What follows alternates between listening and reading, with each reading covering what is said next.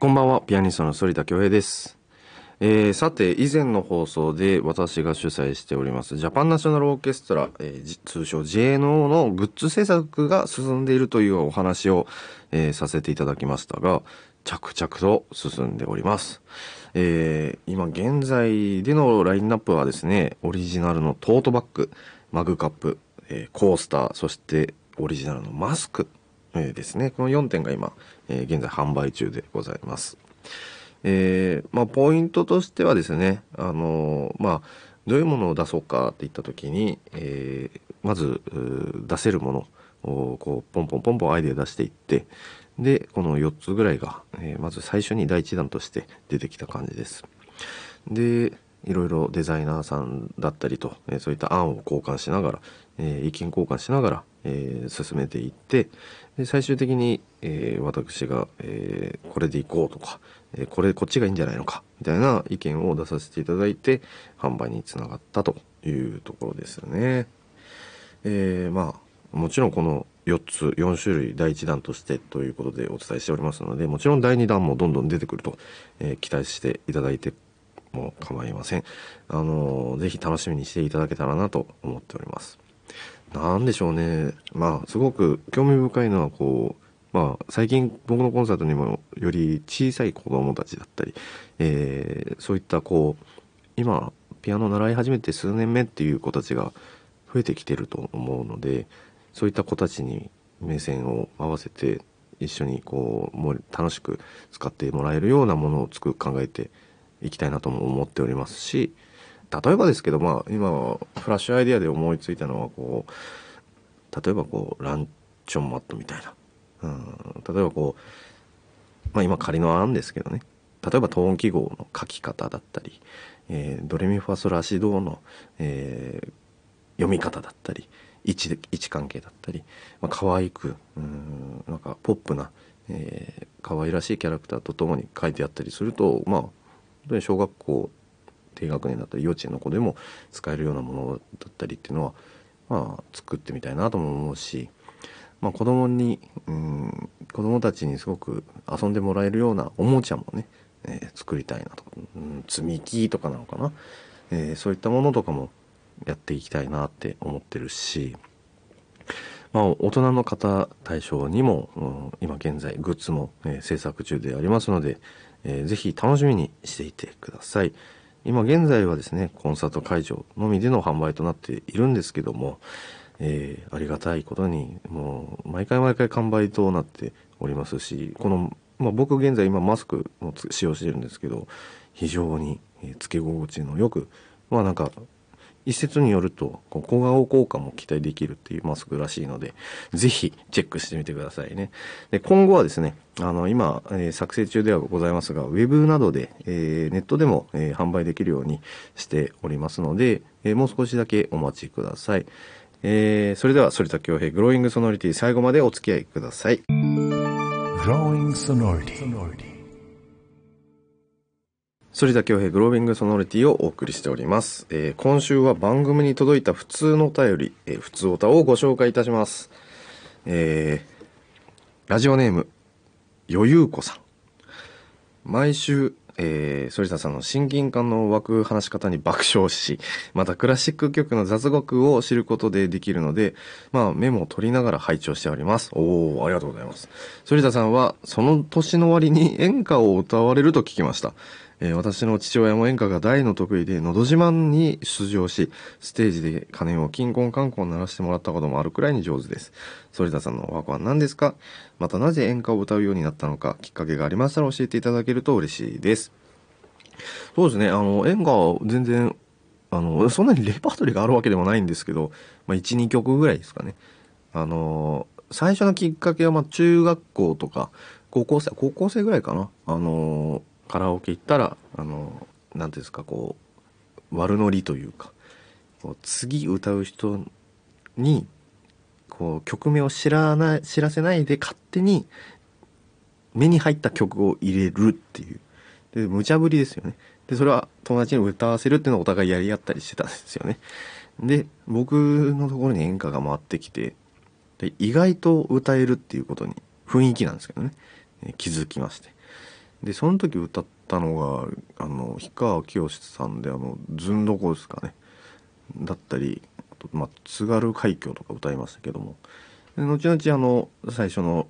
の CD をリリースする日本コロンビアに入って氷川きよしさんがコロンビアだったのでまああのエレベーターですれ違ったりしたこともあったりしてなんかそこでより勝手に僕も親近感が湧いてあの順の語だけは歌うように、まあ、歌えるように覚えてます。まあ、そういった感じですかね。まああの歌を歌うこと自体はとても大好きですので今でもカラオケ行ったらあの、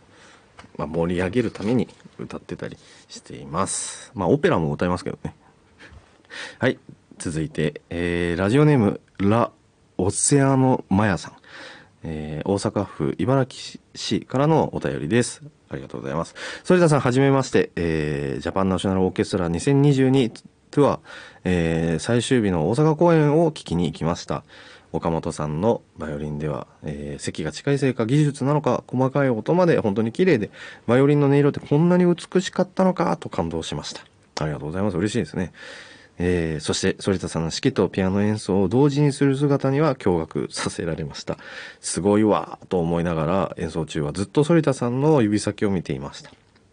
YouTube でも見ていたのですがやはり生は違うものですね。残像が残るほど早く動いていたり滑らかだったり特に印象に残ったのは丸みを帯びた柔らかな動きでした。この指からこういう音色が生まれるんだなと本当に圧巻の演奏でした。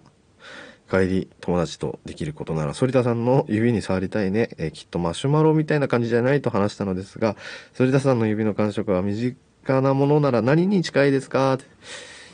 いやいやいやいや僕結構ねゴツゴツしてますよ。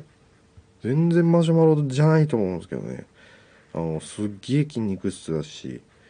あのそうねザラザラしてんじゃないですかね。わかんないですけどね。うんでもまあうん、まあ肌は綺麗だねとよく言われるので、まあ、と特段にこうケアとかも何もしてないんですけどうん身近なものだったらね身近なものか。なんかリクライニングソファーみたいなもんじゃないですかね。わかんないですけど。なんかこうマッサージチェアみたいな感じでちょっとだけごついみたいな感じかも。しれないです。参考になるかわからないですけど、まあ、ありがとうございますお便り。さあ続いて、えーラジオネームリリハムハッピーさん、えー神奈川県茅ヶ崎市にお住まいの方です。ありがとうございます、えーこんばんは。小学2年生です、えー私はピアノを習っていてミの音が好きです。反田さんはどんな音符が好きですか？音かな？どんな音かな？ミか。ミが好きなのね。え僕はねレのフラットが好きです。レのフラットだからまあどのシャープとも言えるんだけどもまあ感覚的にはレのフラットが僕は好きです。レのフラットとラのフラットも好きです。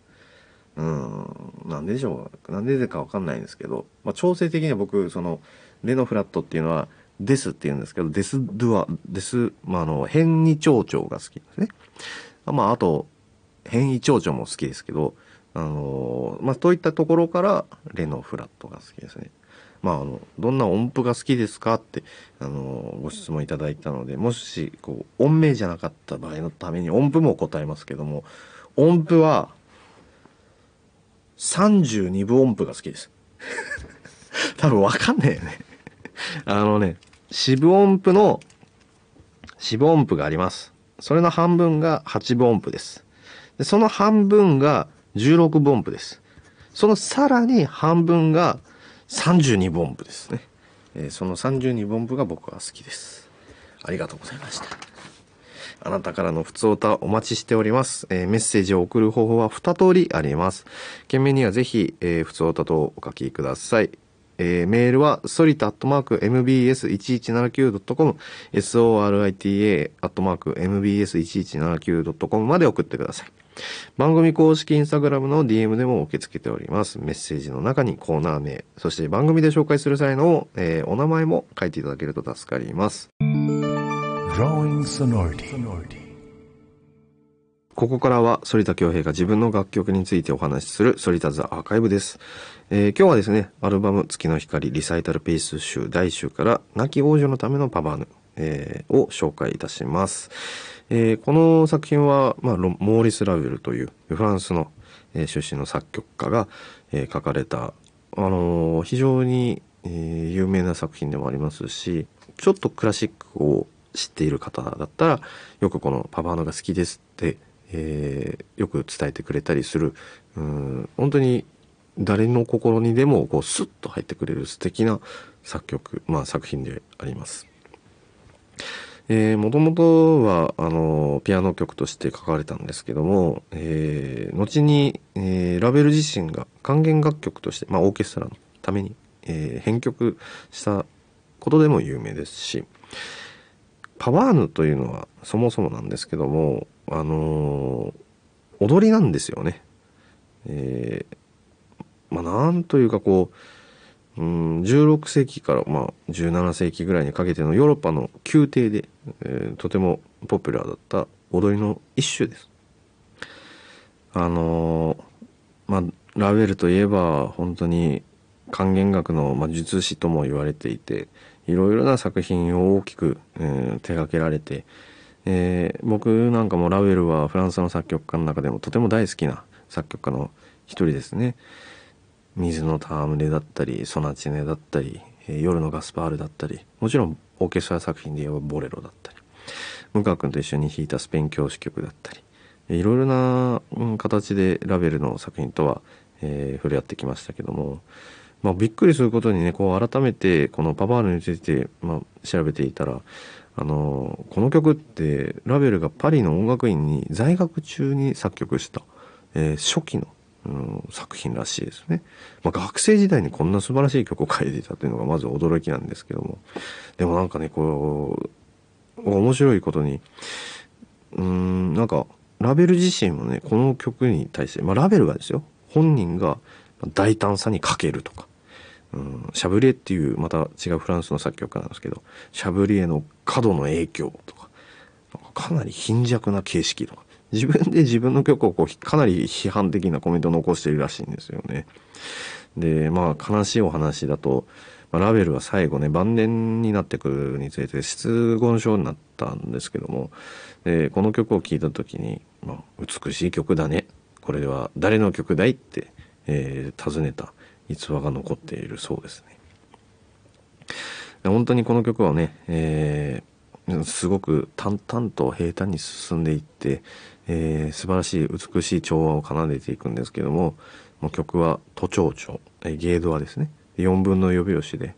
でこの速度記号っていうのは速度感っていうのはとてもこう踊りですのでこうゆったりこう歩いているうん一歩二歩三歩四歩ってこうゆったりと歩いていって、えー曲が始まって綺麗に、えー最後まで、えー終着点へと向かっていくような、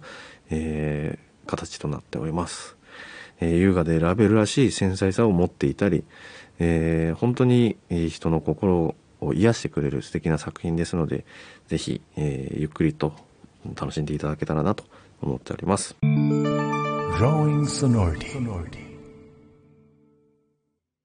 エンディングのお時間となりました。いや、あの、普通歌はやっぱ面白いですね。あの、なかなかこう、ファンの方でしたり、リスナーさんの方々と直接お話しする機会っていうのはないですし、一方的に僕がずっと喋り倒している